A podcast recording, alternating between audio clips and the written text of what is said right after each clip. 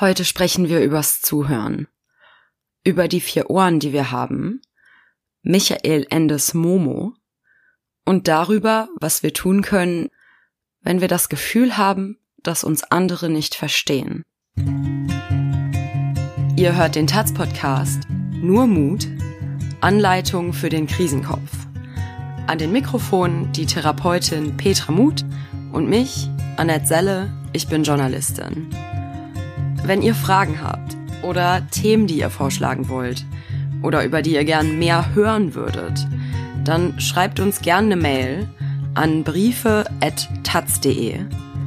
Und falls ihr den Podcast unterstützen wollt, dann könnt ihr das tun zum Beispiel auf taz.de mit einer Einmalspende. Also taz.de schrägstrich Podcast minus zahl ich.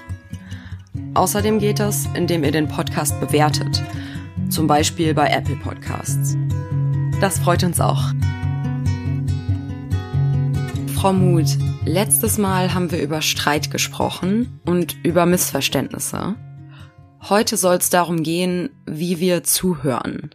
Mhm. Meine Theorie ist, dass wenn wir uns gegenseitig zuhören, sich Streit auch oft vermeiden lässt. Aber das ist halt nicht so leicht, weil zuhören ist ja mehr als ich höre die Wörter, die du sagst. Was Streit verhindernd sein kann, ist äh, so ein Grundwissen über Kommunikation zu haben. Alle, die sich damit noch nicht beschäftigt haben sollten, für die ähm, finde ich nochmal wichtig zu wissen, dass es einen Forscher gegeben hat, Herr Watzlawick, ähm, der sich mit Kommunikation ähm, beschäftigt hat und der ähm, ja bahnbrechend für die Kommunikationswissenschaften festgestellt hat, dass wir gar nicht nicht miteinander kommunizieren können.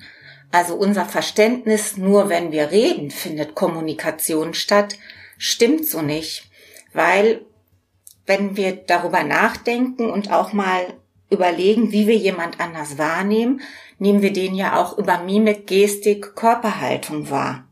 Und das ist ein wichtiger Bestandteil von Kommunikation. Es ist nämlich etwas ganz Unterschiedliches, ob jemand mit einem versteinerten Gesicht sagt, ich hab dich lieb, oder mit ne, einem freudigen, freundlichen Gesichtsausdruck. Also wir können nicht nicht kommunizieren, weil wir, egal was wir tun, immer Informationen aussenden. Ja. Auch wenn Sie das zum Beispiel gar nicht bewusst wollen. Wenn Sie in ein Wartezimmer gehen, in eine Arztpraxis, und auch gar nicht Lust haben, mit den anderen Menschen dort in Kontakt zu treten, werden sie das ausstrahlen. Und das ist ein Teil von Kommunikation. Also wenn sie sich hinsetzen und sich abgewandt zu den anderen hinsetzen, ist das eine Form von Kommunikation, die etwas über sie verrät. Oder über meine aktuelle Stimmung. Hm. Ja. Das heißt also, es gibt verschiedene Kanäle, über die wir kommunizieren, sag ich mal einmal die Sprache, was wir sagen. Mhm. Ja. Und dann unsere, unsere Körperhaltung, unser Gesichtsausdruck und wie wir uns bewegen. Mhm. Genau, wie wir gestikulieren. Wir können aufhören, uns zu bewegen. Mhm. Ähm, aber auch das ist ja, ist ja eine Information, ne? Also, wir senden eine Information dadurch, dass wir nicht sprechen wir senden eine Information dadurch, dass wir uns nicht bewegen. Mhm. Ja. Und wir haben immer irgendeine Art von Körperhaltung und irgendeine, irgendeinen mhm. Gesichtsausdruck. So ist das heißt, das. wir senden eigentlich beständig Informationen. Und was machen wir damit mit der Erkenntnis? Ähm, das Wichtige ist, dass wir die natürlich auch für uns äh, nutzen können. Wenn wir eben halt die nonverbale Kommunikation mit einbeziehen, dann haben wir ein besseres Verständnis von jemand anders, können vielleicht auf äh, Widersprüche hinweisen, was das Gespräch bereichern kann. Also indem ich zum Beispiel äh, rückmelde, ich nehme wahr, ne, du sagst mir zwar, dass du das total prima findest, dass wir jetzt über dieses Thema sprechen, aber du willst Deine Arme sind verschränkt. So. Zum Beispiel, ja. deine Arme sind verschränkt. Dein, Du hast überhaupt und nicht du guckst Ausstrahlung. träumerisch. Mhm. Ja. Ja. Und das ist natürlich wenn wir das äh, mit einbeziehen, kann das äh, ein Gespräch bereichern, kann das helfen, ähm, über Hürden hinwegzukommen, die in einem Gespräch entstehen können. Also hm. Missverständnisse. Weil wir sowas ja auch überinterpretieren können, ne? Also ähm, es ist dann vielleicht auch ganz gut, sowas anzusprechen, wenn der Eindruck entsteht. Also es gibt ja so Serien, ne, wo dann äh, meistens im Polizeikontext gibt's dann eine äh, Person, die Körpersprache liest und dadurch äh, ganz genial Menschen liest, ne? Aber es gibt ja auch da irgendwie die es ist ja nicht so eindeutig, ne? Und manchmal lesen wir ja dann vielleicht auch Sachen rein oder einen Unwillen zum Beispiel da rein. Und wenn man es dann anspricht, von wegen, du wirkst gar nicht so, als wolltest du das gerade besprechen, ähm, dann kann sich sowas ja auch auflösen. Genau, also durch Rückfragen kann sich sowas wunderbar auflösen. Und in diesen Serien ist das natürlich überspitzt dargestellt. Ne? Dann sind die Leute genial und können quasi den anderen lesen. Ähm, mm. So ist das natürlich nicht. Und wir wissen ja auch, dass wir in unserer Wahrnehmung immer auch in unserer Art, wie wir wahrnehmen, verhaftet sind. Das bedeutet ja auch, ähm, dass dadurch Missverständnisse entstehen können. Jemand anderes kann ja durchaus anders ticken als wir, aber wir interpretieren es ja erstmal aus unserer Warte heraus und dem Wissen, was wir über den anderen haben.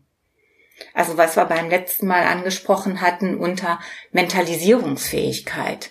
Je besser wir jemand anders kennen, desto besser können wir natürlich äh, auf diese Person eingehen und uns vorstellen, was mit der ist.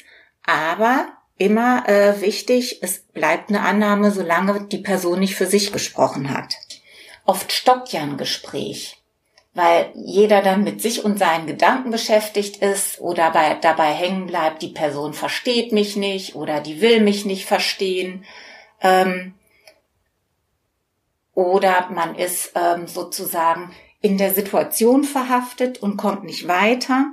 Ich habe auch oft bei Streitgesprächen, zum Beispiel bei Talkshows, das Gefühl, dass Menschen sich gar nicht wirklich gegenseitig zuhören, sondern während die andere Person spricht, nur damit beschäftigt sind, sich zu überlegen, was sie als nächstes sagen. Mhm, ja. Und dann ist das kein, kein wirklicher, echter Austausch, weil dann bin ich an dem anderen interessiert. Dann will ich hören, was der zu sagen hat und will nicht das, was ich habe, eins zu eins reingeben und dem möglichst großes Gehör verschaffen. Gibt es da irgendeine Art, also wenn wir miteinander reden, gibt es da irgendeine Art von Objektivität? Mhm. Also es hat ja auch sehr viel mit dem Kontext zu tun. Und wenn Sie jetzt nach Objektivität fragen, ähm, Objektivität gibt es nicht, aber was es schon gibt, ist ja ein inhaltlicher Aspekt der Kommunikation. Also das, ähm, was im, ähm, im Kommunikationsmodell von Schulz von Thun vier Seiten einer Nachricht als Sachinformation gemeint ist. Mhm. Er hat ja die Annahmen von Watzlawick aufgegriffen und hat daraus ähm, ein Kommunikationsmodell entwickelt und gesagt, dass wenn wir etwas sagen, also wenn wir eine Nachricht senden, dann kann diese Nachricht vier Aspekte haben. Und ein Aspekt ist immer der inhaltliche Aspekt. Dann gibt's eben den Beziehungsaspekt, den Selbstoffenbarungsaspekt mm und den Appell. Aber das ist ja total kompliziert, ne? Weil wenn ich was sage, also ich, ich muss wirklich sagen, ich habe mir noch nie in meinem Leben und ich habe schon mir Gedanken darüber gemacht, wie drücke ich etwas jetzt aus? Wie sage ich das jetzt, damit es möglichst ähm, die Wirkung entfaltet, die ich mir davon wünsche. Ne? Hm. Aber ich habe mich nie hingesetzt und mir überlegt, okay, wenn ich das und das jetzt sage, was ist dann der Sachinhalt, was ist der Appell, was ist die Beziehung und was ist die Selbstkundgabe? Und diese vier Seiten, die sind ja dann quasi automatisch da und wir denken gar nicht drüber nach und sagen es. Ne? Und mhm. wenn ich irgendwas höre, sitze ich ja auch nicht da mit meinem, weiß ich nicht, Notizbuch und bin so, okay, die Person hat jetzt Folgendes gesagt und jetzt muss ich erstmal kurz überlegen, was ist der Sachinhalt, was ist der Appell, was ist, äh, der Beziehungsaspekt und was ist die Selbstkundgabe und worauf gehe ich jetzt ein? Mhm. Ja, ähm, das spricht ja einfach dafür, dass sie gut in Kommunikation sind, ne? Dass sie sich darüber so detailliert keine Gedanken machen Oder halt brauchen. nicht. Ja, oder halt nicht. Okay. Aber Ne, dann weil ich mir darüber noch nie Bereich Gedanken gemacht habe. in dem sie jetzt tätig sind. Deswegen bleibe ich mal bei der Annahme, dass sie gut kommunizieren können. Und nachdem wir jetzt schon ein paar Mal miteinander geredet haben, glaube ich, kann ich das so stehen lassen. So, äh, ja, aber also ich glaube, also Mhm. was ich meine ist, ich glaube, die wenigsten, oder vielleicht irre ich mich auch, aber Ja. von dem, wie ich auch mh, bisher durchs Leben gegangen bin, was ich so mitbekommen habe, wie Menschen auch miteinander Mhm. kommunizieren, wenn ich nicht eingebunden bin, also viel von dem, was ich mache, ist ja beobachten. Mhm. Ähm, ich habe das, ich habe das zumindest noch nie den, den Eindruck bekommen, dass, also Kommunikation zwischen Menschen ist ja oft sehr schnell.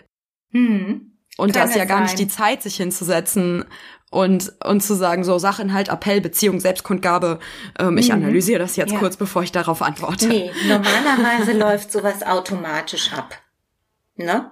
Also Mhm. ähm, wichtig wird das für schwierige Kommunikationssituationen. Also es würde unsere Kommunikation ungemein behindern, wenn wir anfangen würden, alles zu analysieren. Um Gottes Willen, das wird ja auch die Natürlichkeit und den Fluss völlig kaputt machen. Sondern diese, dieses Modell hat dann Nutzen, wenn wir in einer ganz schwierigen Situation sind und verfahren sind dann kann es nochmal ähm, hilfreich sein, sich vielleicht diese verschiedenen Aspekte zu nutzen, zu machen und vor allen Dingen auch zu als ähm, wenn Sie in einem Gespräch sind, dann ist es ja ein Austausch. Das heißt einmal, wie bringe ich eine Nachricht rüber?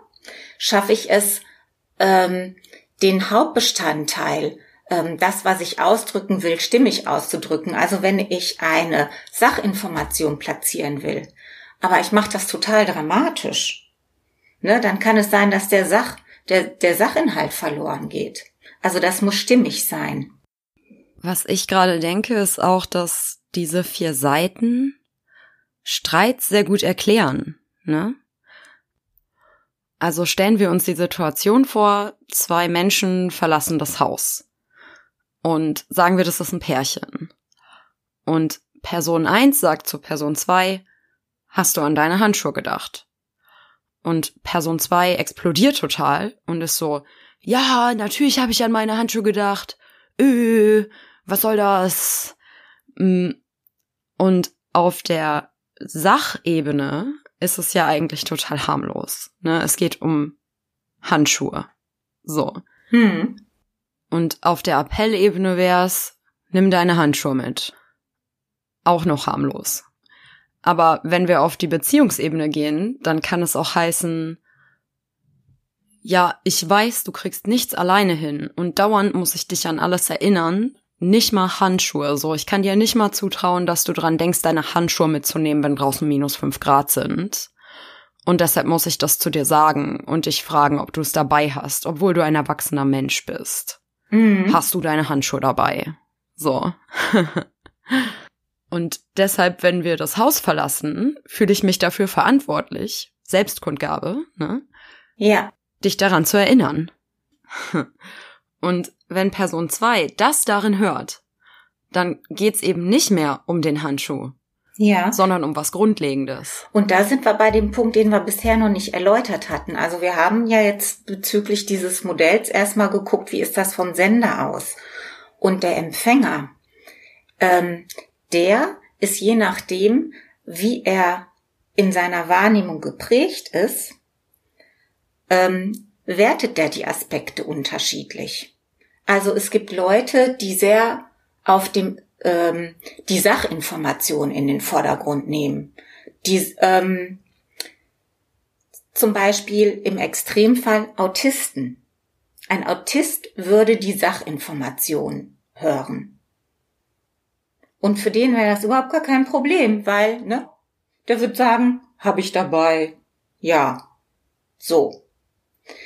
Ähm, aber jemand, der zum Beispiel sich sehr verantwortlich für an oder der, ähm, was wird so da gut passen, ähm, Jemand, der ein starkes Appellohr hat, ne, der würde sofort sagen, also der würde beruhigen. Na klar habe ich an meine Handschuhe gedacht. Logisch. Mhm.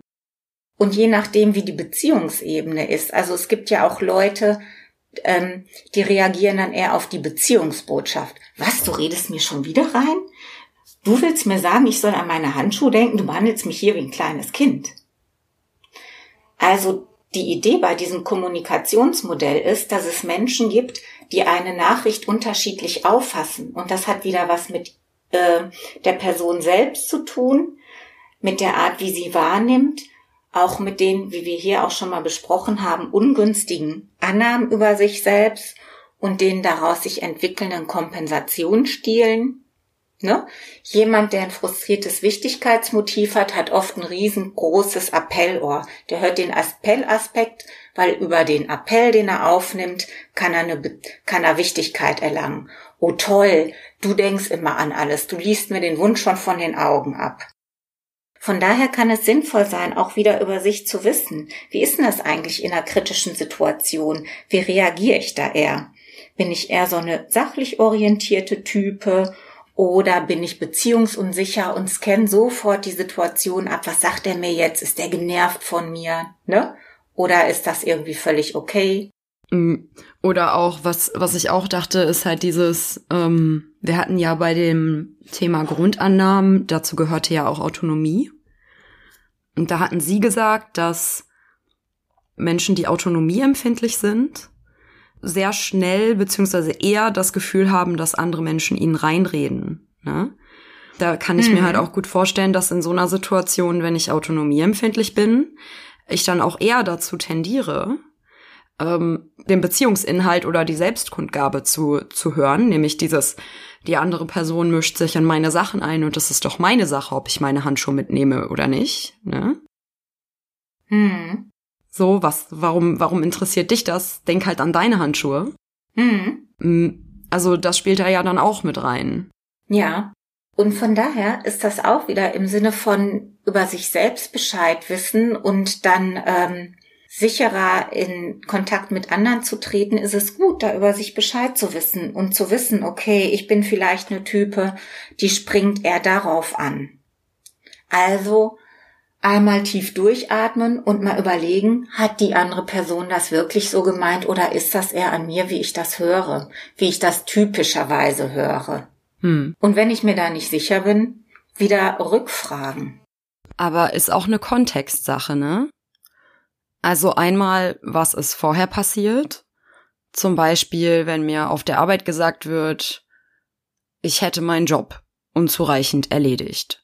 Hm. Und weil ich das persönlich nehme, stresst mich das total und ich denke, wenigstens zu Hause läuft alles. Und dann komme ich nach Hause und da ist meine Partnerin oder mein Partner und da kriege ich dann zu hören, immer arbeitest du so viel, dann höre ich das ja anders, als wenn auf der Arbeit alles tutti wäre. Ja, also das ist ja immer Stress. Ähm, Stress lässt unsere Wahrnehmung äh, enger werden. Wir reagieren viel schneller mit Widerstand, um uns eben gegen noch mehr Stress, sprich eben dieses, ne, du kommst zu spät nach Hause, was soll das denn, ne, zu wehren und gehen in eine Verteidigungshaltung. Und dann kann das schnell so eine ähm, Rechtfertigungs- und Beschuldigungsgeschichte werden. Und das ist auch nicht, ne? mhm. ne? Und dann äh, eskaliert das ja meistens in einem heftigen Streit, wo man sich nachher manchmal fragt, meine Güte, warum haben wir das denn jetzt gemacht? Ne? Das war, war doch eigentlich, der Anlass war so klein und jetzt haben wir uns da gegenseitig so äh, verletzt. Was soll das denn? Das hätte doch gar nicht sein müssen. Hm. Da fällt mir auch ein, haben Sie mal Momo gelesen von ja. Michael Ende? Mhm. Da geht's ja um dieses Mädchen, das eine Superkraft hat Mm. Und diese Superkraft ist, dass sie, also dass sie einfach immens gut zuhören kann. Ne? Mhm. Und das ist in diesem Buch quasi wirklich, also das ist ihre Superkraft, die dazu führt, dass sie Dinge schafft, die andere nicht schaffen. Ja. Und sie ist ja ganz konzentriert im Zuhören, was ja auch beschrieben wird, ne? Dass mhm. sie so ein, ähm, sie hat ja besondere Augen ne, die einen ganz klaren und direkten Blick haben. Das heißt, sie ist mit ihrer Konzentration bei dem anderen. Sie hört wirklich zu und ist nicht in Gedanken schon drei Schritte weiter, was zum Beispiel alles noch zu erledigen wäre oder was als nächstes kommen könnte, wo man sich schon vorwappnen muss. Mhm. Und äh, wird ja beschrieben mit einer ganz ruhigen, konzentrierten Ausstrahlung. Aber Sie wollten da noch was mit ausdrücken, ne? Ja. Ich glaube, dass Zuhören genau das bedeutet, dass wir nicht hören, was wir hören wollen. Hm. Also Zuhören bedeutet, dass wir versuchen zu verstehen, was die andere Person meint. Wir haben unsere eigene Wahrnehmung und die schätzen wir auch, aber wir akzeptieren eben, dass andere Menschen das anders wahrnehmen als wir und das auch nicht weniger wert ist. Und das ist Momos Superkraft, die ich meine beim Zuhören. Also, dass sie nicht in sich selbst gefangen ist und auch andere aus sich rauskommen lässt. Ne? Also wir öffnen uns für die andere Person, wenn wir zuhören. Das bringt mich ja auch dazu, über den eigentlichen Punkt, ne? Wenn sich jetzt zum Beispiel so ein Streit mit dem Handschuh entzündet, darüber hinaus zu gehen und dann eben zu sagen, boah, bei mir kommt an, dass du total genervt von mir bist heißt, dann spreche ich ja den Beziehungsaspekt an. Als wenn ich auf der Ebene des Handschuhs bleibe. Mm. Also, es ist hilfreich, wenn sich Situationen verfahren, darüber zu sprechen, wie das Ganze auf einen wirkt und welche Annahmen man hat, warum das jetzt gerade so wichtig ist. Heute haben wir darüber gesprochen, wie wir andere Menschen verstehen. Also wenn wir miteinander sprechen, passiert mehr als nur das, was gesagt wird. Wir kommunizieren miteinander auch über Körperhaltung, über unsere Gestik und über unseren Gesichtsausdruck. Und wenn wir miteinander reden, dann verstehen wir Dinge manchmal anders, als sie gemeint sind. Das lässt sich erklären, zum Beispiel mit den vier Ohren dieser Idee von Schulz von Thun. Ein Satz, den wir hören, den können wir als Sachinformation verstehen, als Handlungsaufforderung, als Aussage über uns selbst oder als Aussage über die Person, die den Satz ausspricht, also Selbstkundgabe. Mit welchem unserer Ohren wir zuhören, bestimmt dann darüber, was wir als Inhalt des Gesagten wahrnehmen, also was wir denken, dass die andere Person meint. Und so kann es dann zu Missverständnissen kommen. Zum Beispiel, wenn Mensch A eine Sachinformation geben will und Mensch B versteht es als Vorwurf. Nächste Woche kommt die letzte Folge vor unserer kleinen Sommerpause. Wir schließen das Thema Kommunikation ab und dann geht's weiter am 7. August mit Folge 16 und dem Themenblock Beziehung. Bis dahin, macht euch einen bunten.